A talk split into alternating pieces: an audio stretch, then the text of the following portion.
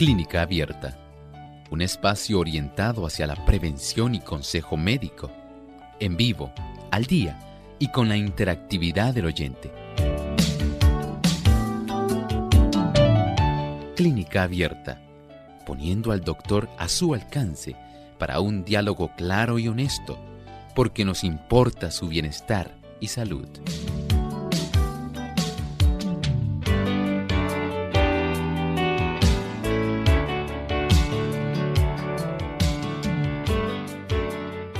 Esta prueba mide el nivel de ácido láctico, también conocido como lactato en la sangre. Hoy en clínica abierta, prueba de ácido láctico.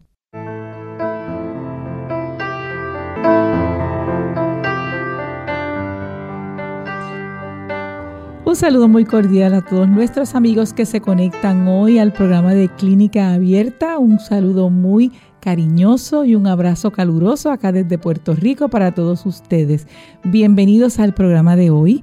Queremos enviar un saludo a todos los que se conectan a través del 98.3 FM Radio Sol. Bienvenidos todos. También a través de la página web radiosol.org y también a los que se conectan a través de Facebook Live Radio Sol 98.3 FM y como siempre, les recomendamos darle like para que pueda compartir este programa que sea de beneficio para otras personas que también, como usted, quiere tener al doctor a su alcance. Reciban la bendición del cielo. Y en este momento le damos la bienvenida a nuestro doctor Elmo Rodríguez Sosa. ¿Cómo está, doctor? Muy bien, Ilka. ¿Y cómo se encuentra Ilka? Muy bien, gracias a Dios. Qué bueno. bueno. Sentimos esa alegría de saber que ustedes, queridos amigos de Clínica Abierta, nos acompañan en esta edición y esperamos que ustedes también puedan interactuar y puedan sentir también la alegría de estar aquí compartiendo sus experiencias y el tipo de interrogante que usted pudiera tener de acuerdo al tema que hoy estaremos presentando. Así es, así es. También queremos aprovechar la oportunidad para enviar un saludo muy especial a todos aquellos que nos ven a través de Salvación TV, canal local 8.3. También a Lumbrera TV, que nos ven a través de Facebook. Y también aprovechamos la oportunidad para enviar saludos a las emisoras que se conectan con nosotros. Continuamos como la semana pasada enviando saludos a Venezuela. Hoy a Éxodo Cuamaná 90.1 FM, también a Refugio Anzoategui 107.74 FM, a Omega Estéreo 97.3 FM y 102.5 FM Centinela la Grita Estado de Táchira Independientes y Amanecer 95.3 FM El Tocuyo Estado Lara. Muchas bendiciones para todos ustedes en este día. Muy bien, y estamos entonces ya listos para escuchar el pensamiento saludable de hoy. Además de cuidar tu salud física, cuidamos tu salud mental. Este es el pensamiento saludable en clínica abierta.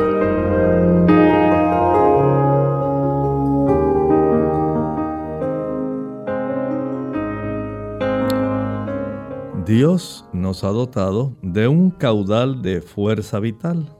Nos ha formado también con órganos adecuados para el cumplimiento de las diferentes funciones de la vida y tiene dispuestos que esos órganos funcionen armónicamente. Si conservamos con cuidados esa fuerza vital y mantenemos en buen orden el delicado mecanismo del cuerpo, el resultado será la salud.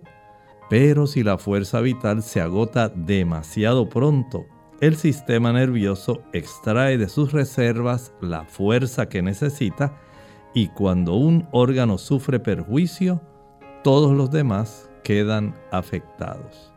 El Señor en su gran sabiduría ha permitido que cada órgano de nuestro cuerpo y cada célula pueda tener la oportunidad de recibir todo el aporte que necesita para que se pueda generar una energía que resulta sumamente importante para que cada uno de los organelos que componen nuestras células, para que cada una de las células individuales y el conjunto de células que constituyen un tejido puedan también hacer su función dando lugar a que nuestros órganos también y los sistemas puedan entonces de una manera organizada, de una forma armónica, puedan funcionar de una manera adecuada.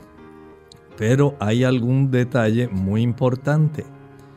En ocasiones nosotros podemos socavar ese tipo de beneficio quitándole a nuestro organismo la oportunidad de que tenga la energía que necesita, sencillamente porque nosotros mismos saboteamos esa energía, acostándonos tarde, no ingiriendo los alimentos que nos facilitan el desarrollo y el mantenimiento de esa energía vital, impidiendo que el ejercicio ayude a reparar los procesos al igual que lo hace también el descanso. Son autogeneradores.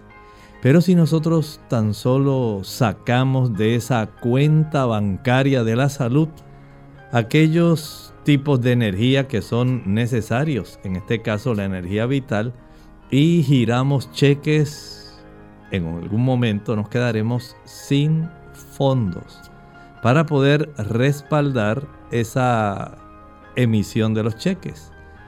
Por lo tanto, Dios no desea que eso ocurra en nuestra vida. Él desea que tengamos energía, que la conservemos, que podamos darle la oportunidad para que todo nuestro cuerpo funcione de una manera adecuada. Piense en usted. ¿Está usted socavando su energía vital? ¿O por otro lado le está conservando de tal manera que cuando llegue a esa edad, cuando las energías comienzan a reducirse, usted tenga todavía energía necesaria para continuar viviendo. Muchas gracias doctor por ese sabio consejo, así que esperemos en que pensemos en él y tomemos acción.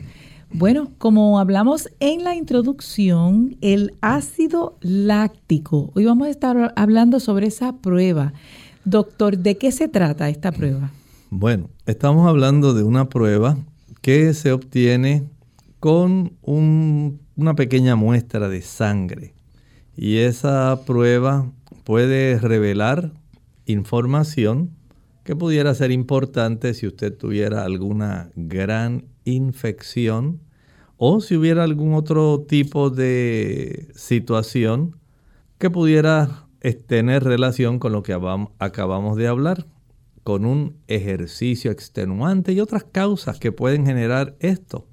Así que el médico mediante este tipo de prueba puede saber la eficiencia que se está desarrollando en áreas tan importantes como el corazón.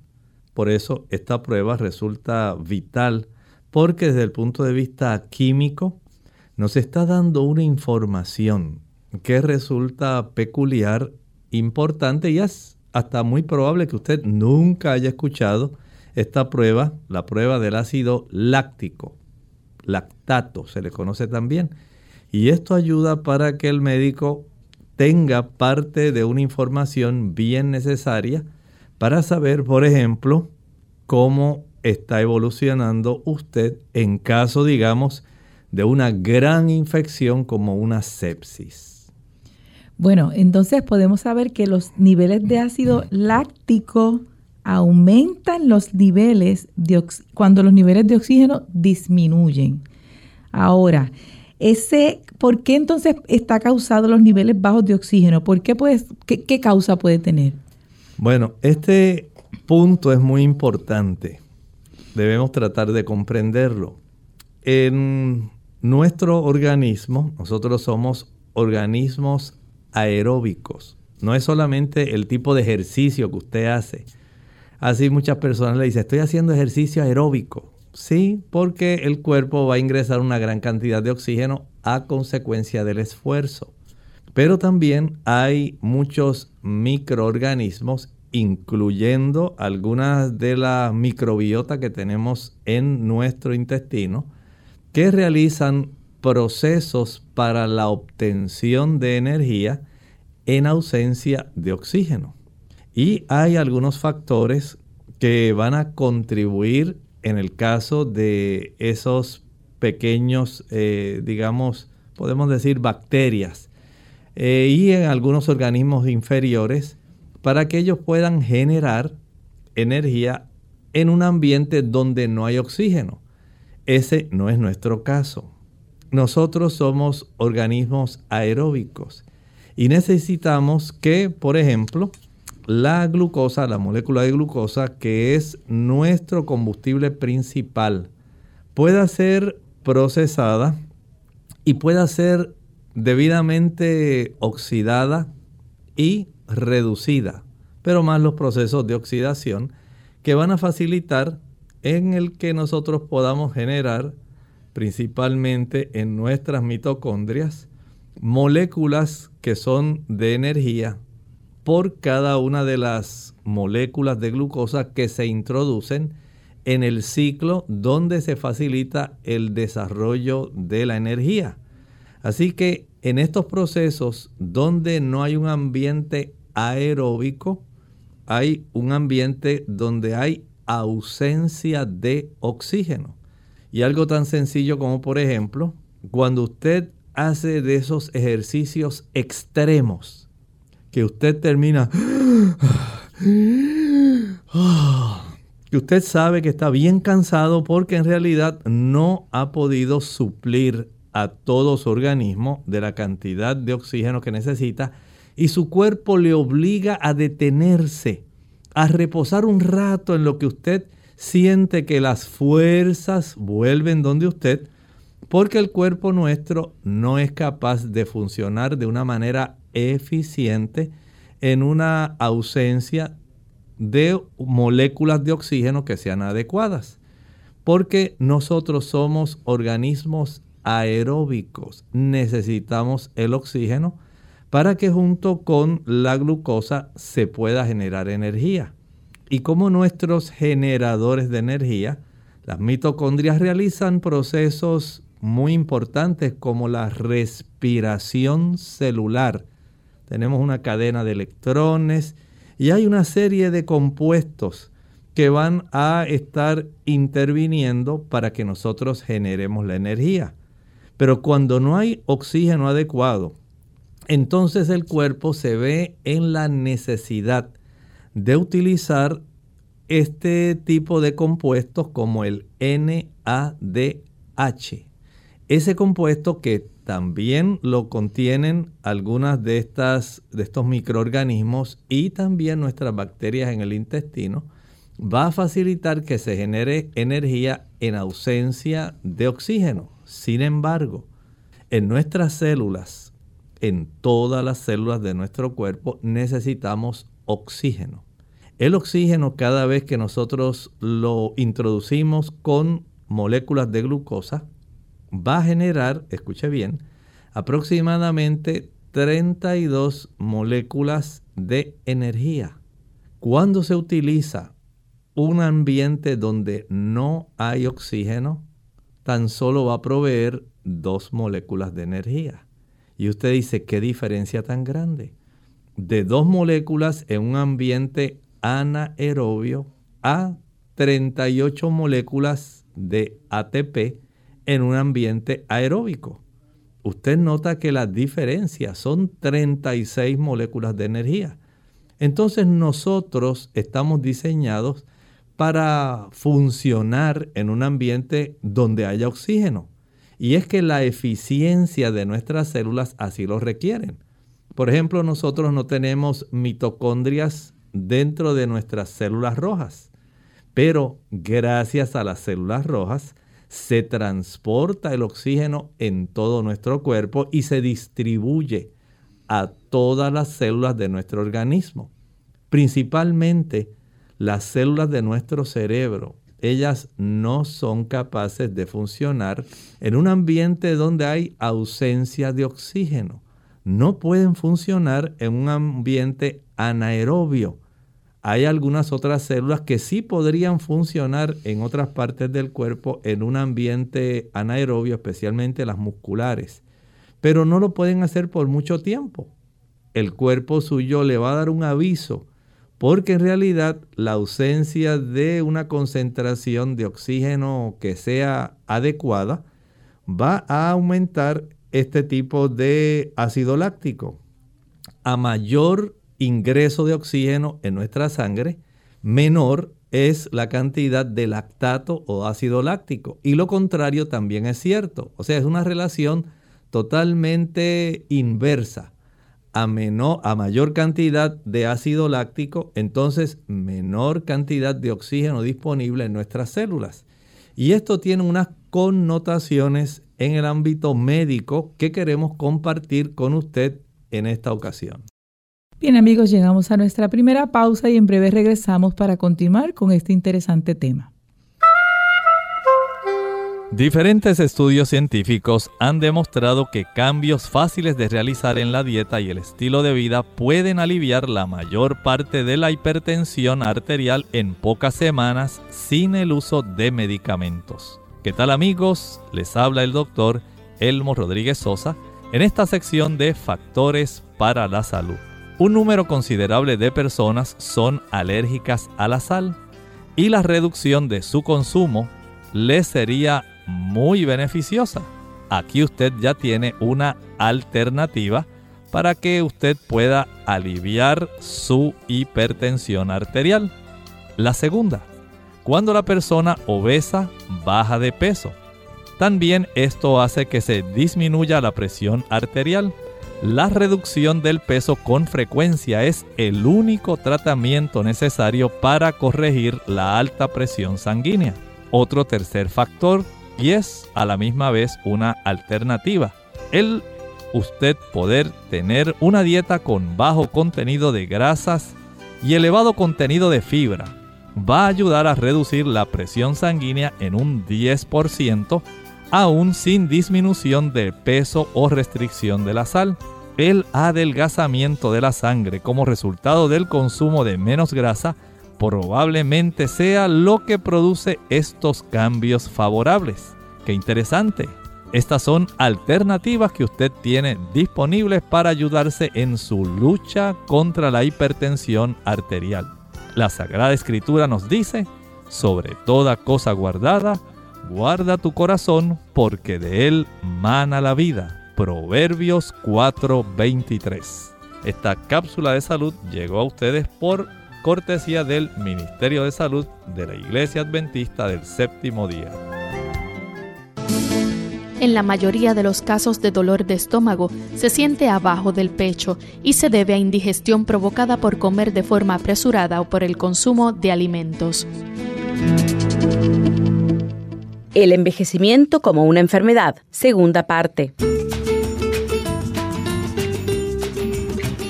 Hola, les habla Gaby Zabalúa Godard en la edición de hoy de Segunda Juventud en la Radio, auspiciada por AARP.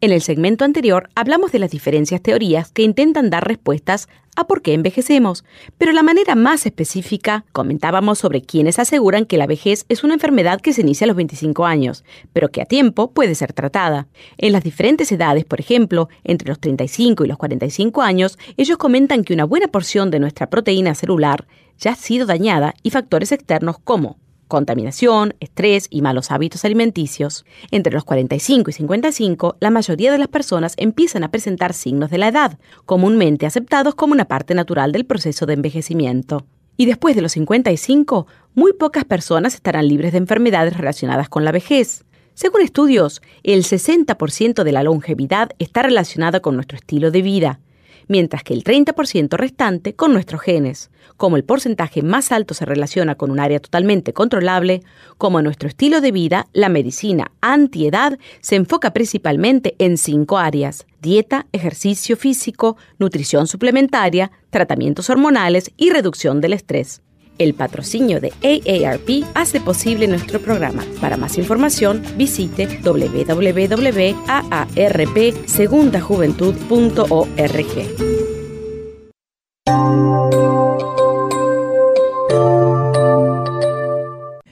Continuamos en Clínica Abierta hoy con el tema prueba de ácido láctico y vamos a continuar hablando sobre los niveles de ácido láctico cuando aumentan y los niveles de oxígeno disminuyen. Así que los niveles bajos de oxígeno pueden ser causados por qué otras cosas, doctor?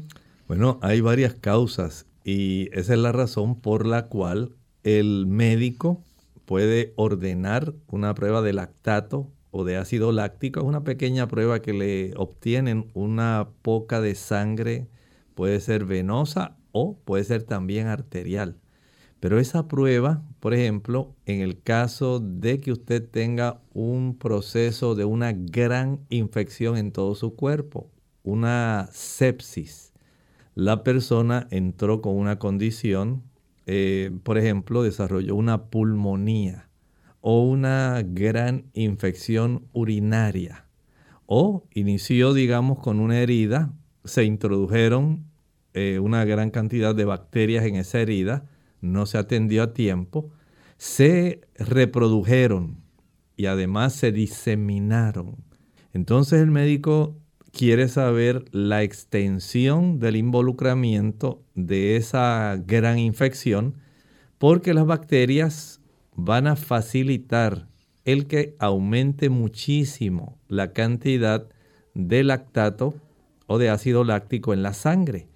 Y por supuesto, mientras mayor es la cantidad de bacterias, la disponibilidad de que haya oxígeno en todo su organismo para poder eh, realizar diversas funciones, no solamente de energía.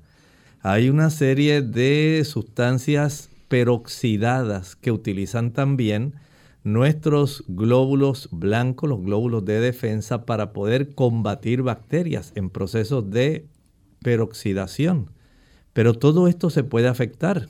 Y si no hay esa capacidad de hacer sustancias peroxidadas para combatir bacterias, de tal manera que puedan morir, las bacterias se siguen multiplicando y nosotros entramos en una desventaja en ese combate de cuerpo a cuerpo, donde hay una gran cantidad de bacterias combatiendo contra innumerables huestes de nuestras células blancas. Pero lamentablemente también nuestras células blancas pueden reducir su armamento. Se le agotan las balas. Si no hay una buena oxigenación, esto puede facilitar ese proceso.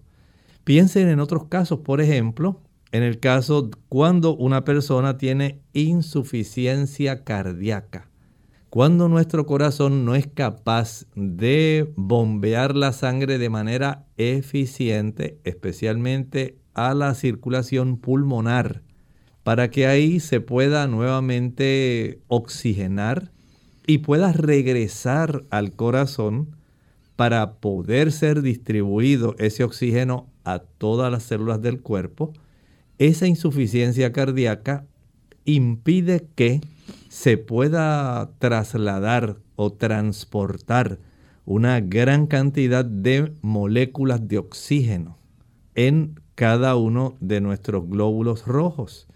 Esto hay que tenerlo en mente porque esa insuficiencia cardíaca facilita que a una menor cantidad de oxígeno en, nuestra sangre, en nuestro cuerpo, los niveles de ácido láctico suben.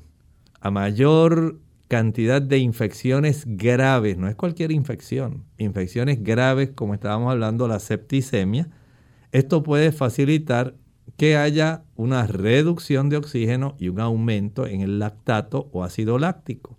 Y por supuesto va a salir evidenciado en esa prueba que le van a hacer sanguínea.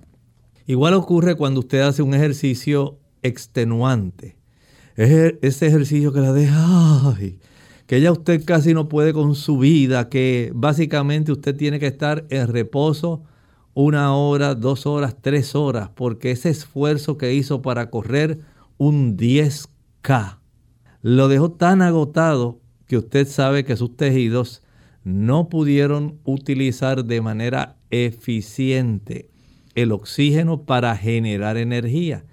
Y ahora el mismo cuerpo le está forzando por la gran cantidad de ácido láctico o lactato que ha aumentado en su sangre, le está forzando a que usted tenga que reposar para poder facilitar el que nuevamente sus células puedan ser resuplidas nuevamente con la cantidad de oxígeno necesario y pueda restaurarse la cantidad de energía que se necesita.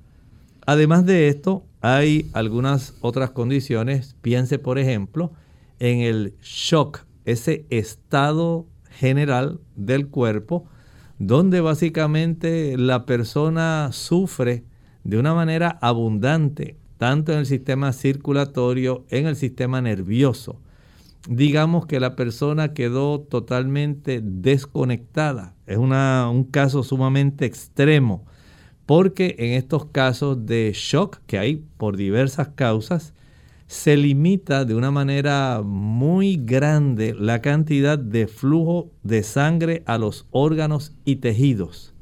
Y esto es algo sumamente preocupante porque al limitarse la cantidad de sangre a los órganos y tejidos, estos no van a tener la capacidad de generar la energía y las funciones necesarias para ellos poder realizar su función normal. Como dijimos, nuestros órganos, nuestras células, no están, digamos, orientadas a realizar procesos anaeróbicos. No es que no lo puedan hacer. Las del cerebro sí no lo pueden hacer. Pero el resto de las células de nuestro cuerpo requiere oxígeno. No hay forma real de obtener energía cuando mezclamos una molécula de glucosa con una molécula de oxígeno para poder generar entonces ese proceso de la producción de trifosfato de adenosina, ATP, que nos pueda generar 38 moléculas de trifosfato de adenosina de una manera normal. Pero cuando usted está en una condición anaeróbica, usted va a generar tan solo dos. Así que no le es conveniente al cuerpo estar en un proceso anaerobio. No puede ser así porque no fue diseñado para eso. Una cosa es que en su carro, su automóvil, requiera gasolina normal, digamos de 91 octanos. Y otra cosa es que usted le añada a su automóvil diésel, que es diferente. Puede ser que corra algo y funcione un poco, pero usted sabe que no fue diseñado con el objetivo de utilizar ese tipo de combustible. Por eso no va a funcionar de manera eficiente. Algo parecido ocurre también con nuestro cuerpo. El Señor lo diseñó para que se obtuviera energía a partir del oxígeno y la glucosa y de una manera eficiente produjera suficiente energía para las funciones de cada tejido y en términos general para que nuestro cuerpo pudiera realizar todo su quehacer de una manera que fuera muy organizada de acuerdo a como él lo ideó. Pero tenemos que entender que hay ocasiones cuando las condiciones no son aeróbicas y el utilizar este procedimiento anaeróbico hace que se aumente esta, este tipo de molécula, el lactato o ácido láctico, lo cual indica que se puede desarrollar un proceso sumamente complejo, muy deteriorante para nosotros, como lo es la acidosis láctica. Vamos a nuestra segunda pausa y en breve regresamos para continuar con el tema prueba de ácido láctico.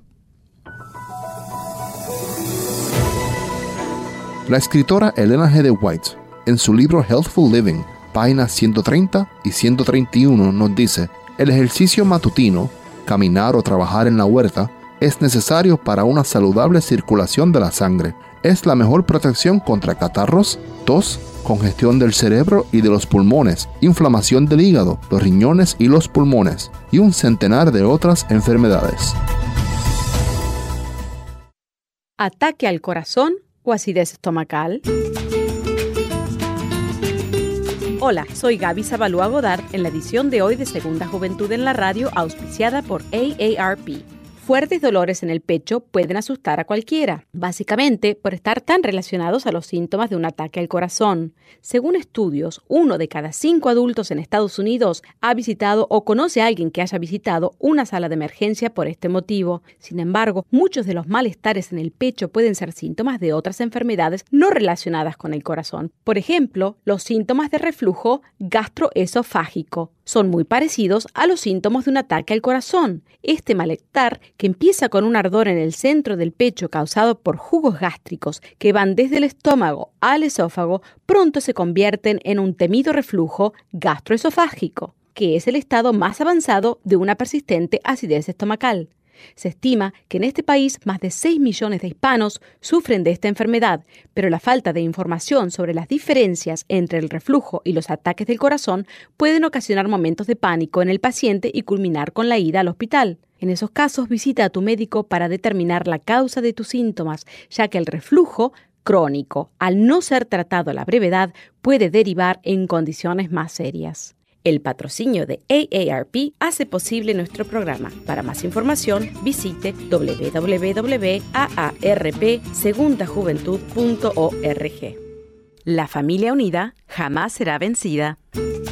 Hola, les habla Gaby Zabalúa en la edición de hoy de AARP Viva, su segunda juventud en la radio, auspiciada por AARP. ¿Sabías que de acuerdo con nuevos estudios, nuestros nietos corren gran riesgo de vivir menos que sus padres?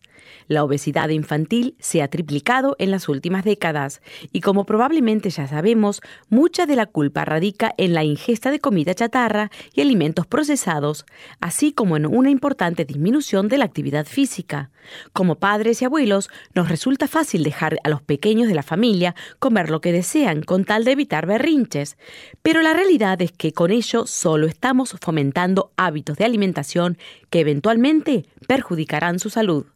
Aunque parezca imposible, a los niños sí se les puede inculcar el gusto por las frutas, verduras y comidas saludables.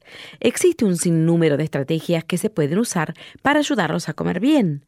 La más importante es no prometer un postre o helado como recompensa por comer las verduras, ya que este mensaje refuerza la idea de que la comida chatarra es un premio, mientras los alimentos saludables son el castigo. Es preferible enseñar a disfrutar de las comidas sanas. Te invitamos a escucharnos la siguiente semana con más detalles sobre las comidas que debemos evitar darle a los pequeños. El patrocinio de AARP hace posible nuestro programa. Para obtener más información visita aarp.org oblicua viva. Unidos con un propósito, tu bienestar y salud.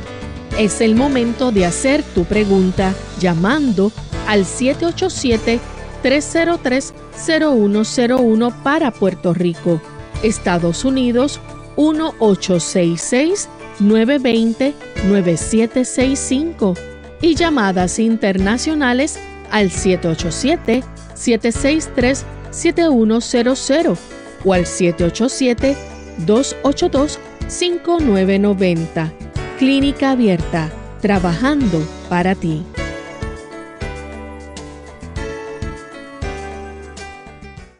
Clínica Abierta. Hoy hemos estado hablando sobre la prueba de ácido láctico. Y antes de la pausa, el doctor estuvo hablando sobre los, las causas. Hay algunas causas que pueden eh, estas pruebas llevarnos a saber de que el nivel o está alto o está bajo. Ahora le pregunto, doctor, si los niveles de ácido láctico suben demasiado, ¿qué causas puede tener esto? Esto en realidad es algo sumamente preocupante porque la vida de la persona se pone en riesgo. Piense usted nada más. Si usted no está recibiendo oxígeno en cantidades adecuadas en todos los diferentes tejidos, esto ya constituye un gran problema. porque la ausencia de oxígeno en los tejidos del cuerpo facilita la muerte celular. Así que el médico se va a preocupar muchísimo.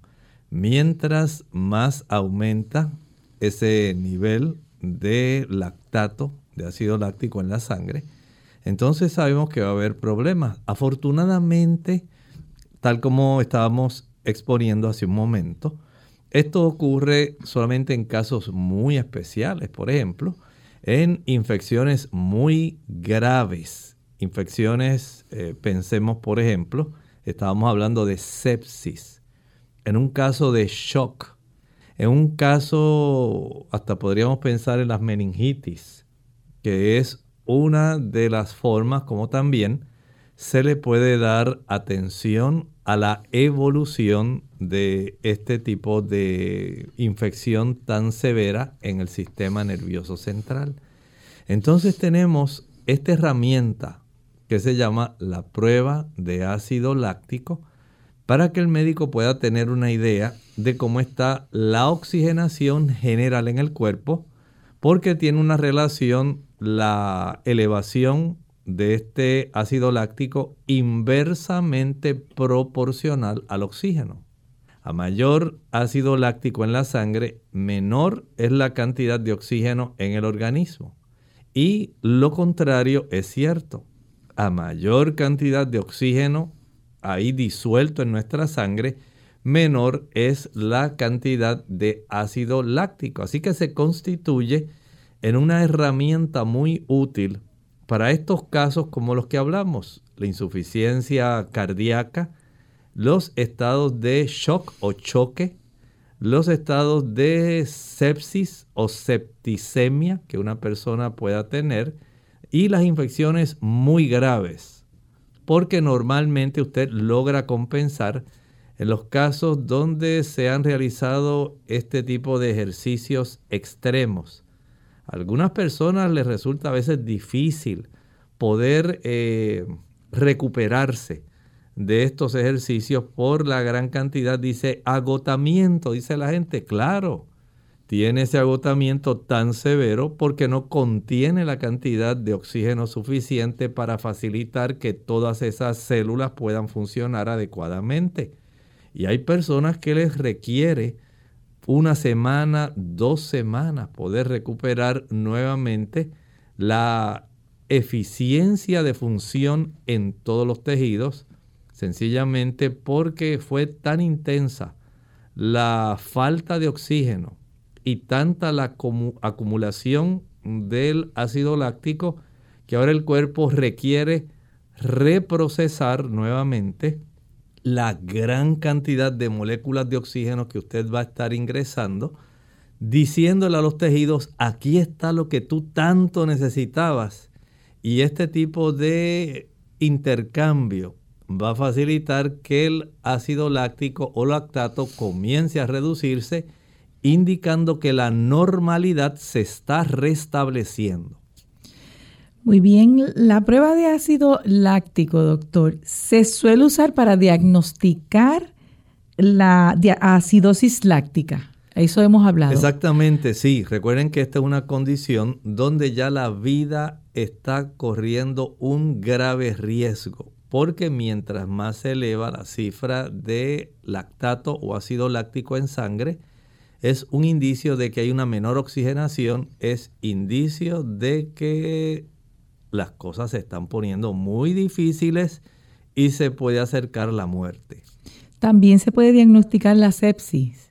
Sí, la sepsis, una infección generalizada que puede afectar nuestro organismo. Y como decíamos hace un momento, Ilka, el proceso, digamos, de una gran infección a nivel meningeo.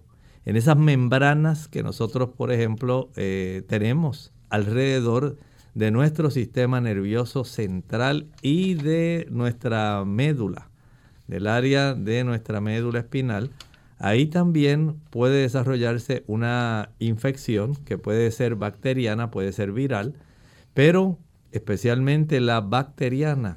Cuando se hace una punción del líquido cefalorraquídeo, porque el lactato no solamente se encuentra en la sangre, también se encuentra en el líquido cefalorraquídeo. Y si está muy elevada la cifra de lactato en sangre, generalmente se sospecha de que la infección es una meningitis bacteriana, más que una meningitis viral. Y desde ese punto de vista podemos entonces eh, tener una mejor idea de cuál es el tratamiento que se va a instalar, si se va a tratar la meningitis bacteriana o la meningitis viral. Muy bien, ya hemos hablado de qué es esta prueba, ya hemos hablado para qué se usa. Vamos entonces ahora a ver para qué entonces se necesita esta prueba. ¿Qué podría necesitar?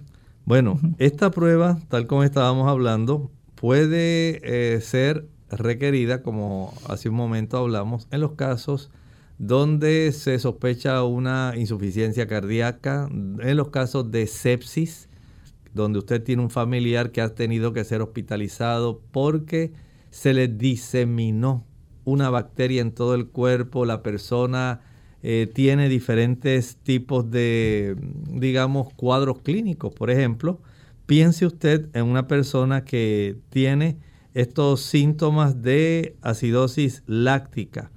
Digamos, cuando se están elevados, la persona siente náuseas, tiene vómitos, debilidad muscular, mucha sudoración, dificultad para respirar, dolor abdominal, mientras más elevada es la cifra de lactato o ácido láctico en la sangre. Este es básicamente el cuadro clínico general de una persona que se le desarrollan los síntomas y que eventualmente comienza a aumentar esa cifra de esta concentración de este tipo de compuesto en la sangre. Náuseas y vómitos, debilidad muscular, sudoración, dificultad para respirar y dolor abdominal. En términos generales, este es el cuadro clínico de una persona que tiene el ácido láctico elevado sanguíneamente. Ahora, si una persona entonces tiene síntomas de sepsis o de meningitis, ¿cuáles serían entonces eh, los síntomas? Entendemos que el cuadro general de estas personas, número uno, la fiebre. Recuerde que ya sea un virus o una bacteria, ya sea que la persona esté séptico a consecuencia de una bacteria o que tenga meningitis bacteriana o viral, la fiebre es una señal, es una, una alerta de que hay una fuerte combatividad entre el agente invasor y nuestro sistema inmunológico. Además de la fiebre, los escalofríos es parte de este cuadro clínico. Ocurre también la taquicardia, donde el ritmo cardíaco se acelera a consecuencia de esa fiebre. La respiración rápida, el cuerpo está tratando de ingresar una mayor cantidad de oxígeno a nuestro sistema circulatorio y está tratando de sacar una mayor cantidad de dióxido de carbono y por supuesto el ámbito sensorial se va a alterar. Esta persona, ya sea porque tiene una sepsis o porque tiene una meningitis, va a desarrollar confusión en el aspecto del sensorio. Esta persona no está bien, piénselo. Tiene mucha fiebre, tiene el corazón latiéndole bien rápido, está respirando bien rápido, tiene escalofríos y está confusa. Es parte del cuadro clínico, entre otras cosas, ¿verdad? Que son bastante distintivos tanto de una gran infección generalizada en el cuerpo, una sepsis, como el proceso de una meningitis que se limita generalmente al área cefálica y en ocasiones incluye también la zona de nuestra médula espinal. Vean cómo los cuadros clínicos en estos casos se puede facilitar saber la evolución utilizando esta prueba de lactato o ácido láctico. ¿Se pudiese presentar dolor de cabeza o también rigidez en el cuello? ¿Cuáles otras eh, síntomas se pudieran definitivamente en estos casos, eh, especialmente de la meningitis, puede desarrollarse mucho dolor de cabeza, además de la fiebre, la taquicardia, la taquipnea, que es cuando se está respirando muy aceleradamente, y la confusión, la rigidez del cuello y una fotofobia. La persona tiende a evitar la luz, porque esto es parte del estímulo a través de nuestro nervio óptico y esto le incomoda a esta persona, es parte de ese proceso, especialmente de meningitis, cuando eh, hay una gran infección, ya sea viral o bacteriana, en la zona de este tipo de tejido tan especial que constituyen nuestras meninges. Quizás nuestros amigos pudiesen estar pensando cómo sería esta prueba, qué cuando les recomiendan esta prueba, qué puede esperar de esta prueba de ácido láctico.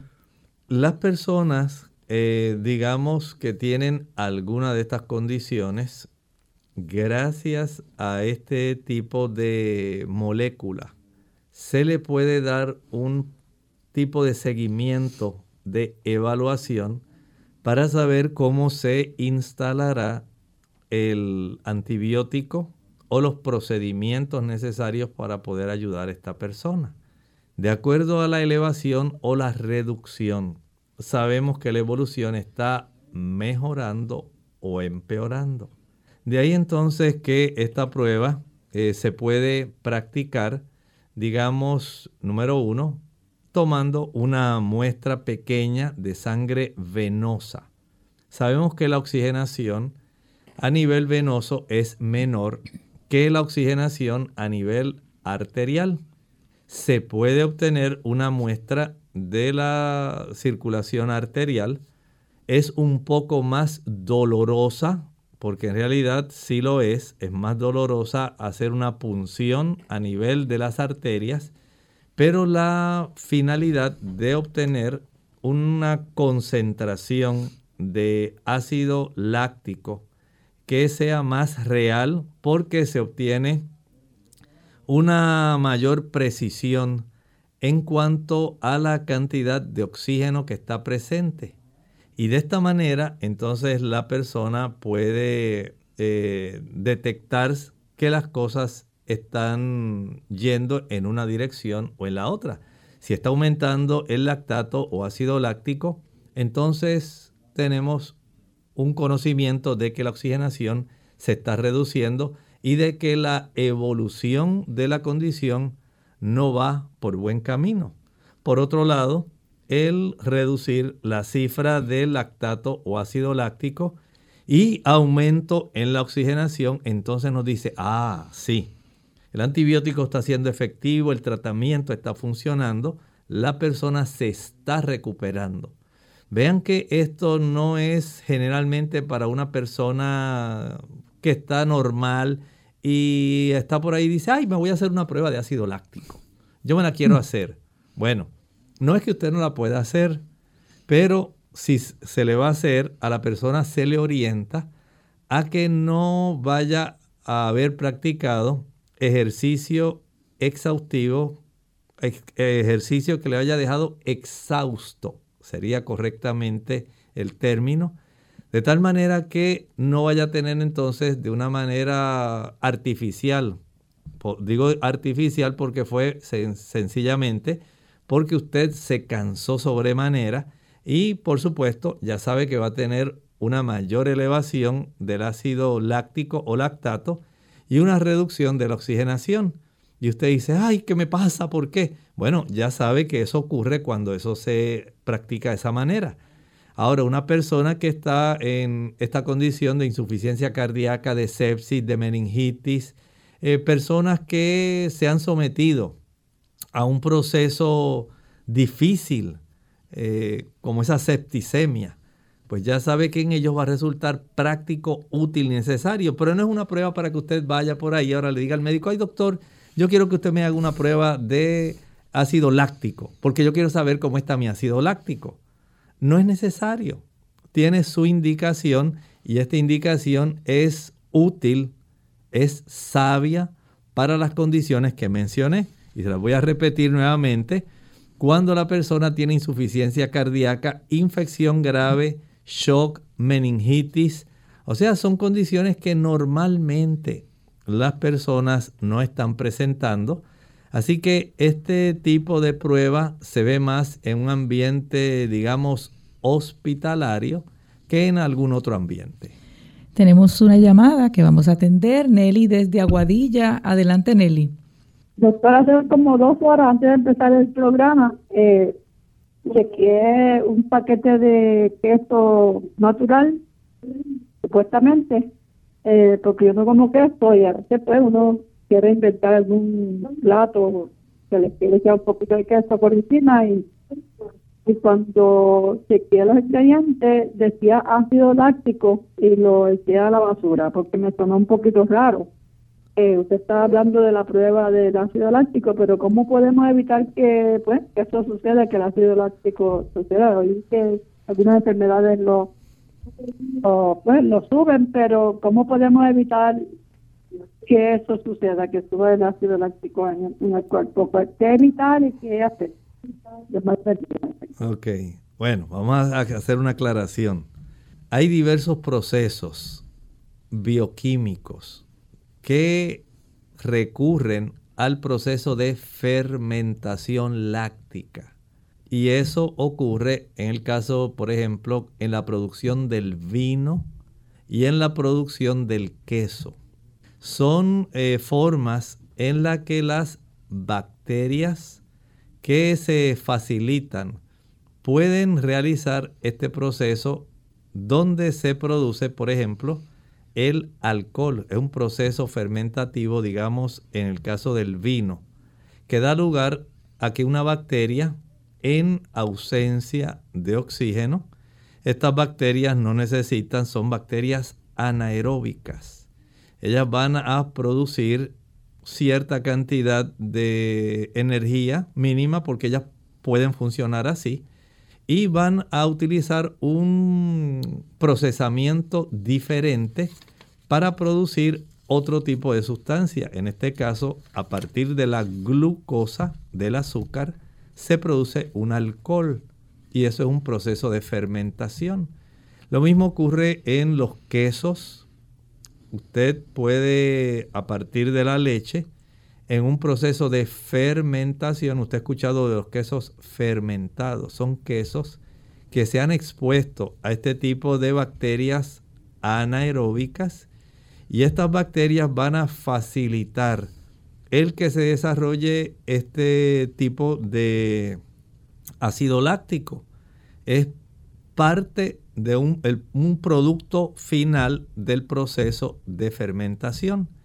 Y este tipo de proceso de fermentación se utiliza mucho en la industria, en diferentes tipos de procesamientos, siendo el queso y siendo la industria del vino dos de los que más utilizan ese tipo de procesamiento.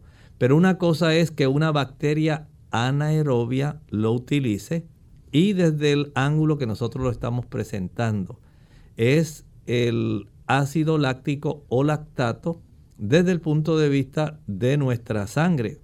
Claro, usted hizo bien en evitar, por ejemplo, ese tipo de productos porque se sabe que especialmente los quesos que son fermentados, los quesos se les llama curados, esos quesos, digamos, como el queso de bola, esos quesos que tienen sabores bien fuertes, que a veces eh, les crece hongo, por ejemplo, el queso azul, el blue cheese, y otros quesos que se les tiene un concepto como que son lo más fino, lo más delicado.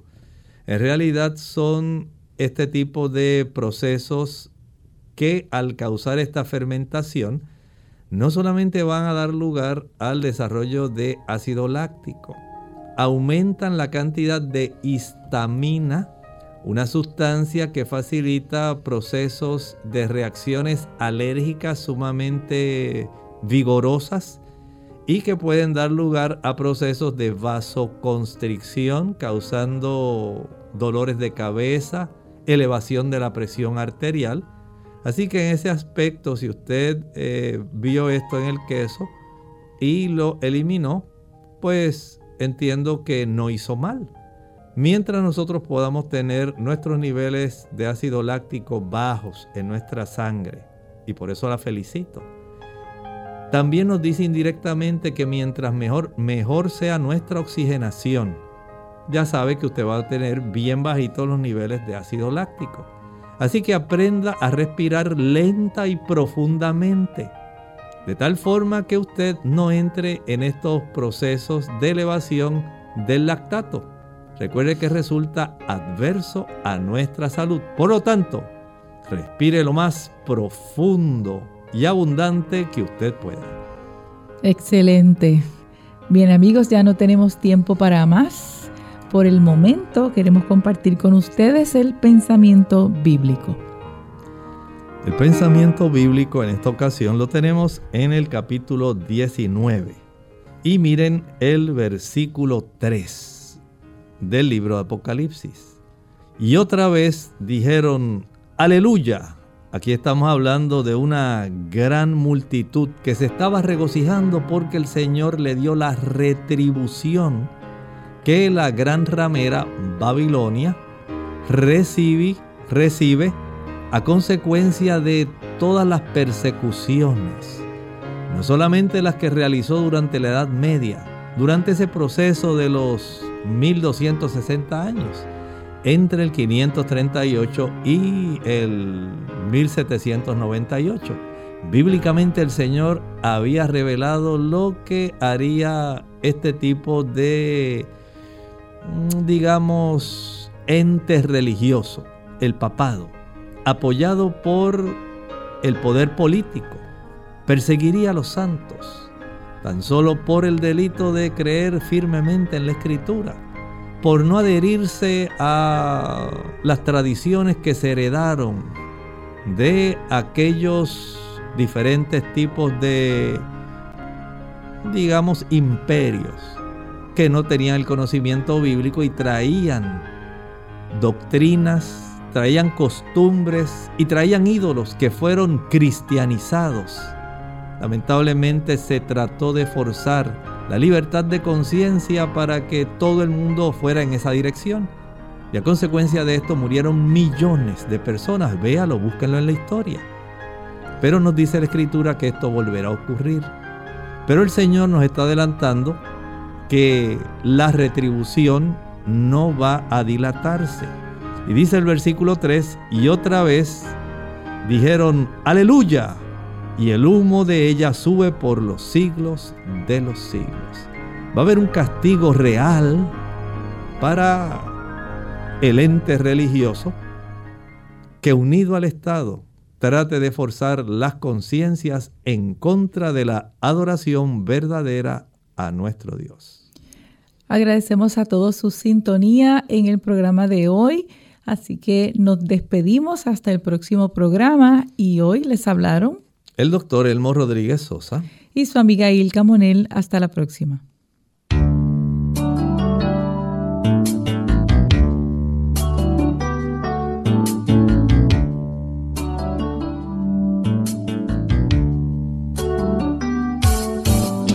Clínica Abierta no es nuestra intención sustituir el diagnóstico médico. Antes de poner en práctica cualquier consejo brindado en este programa, usted debe consultar con su médico. Hasta la próxima.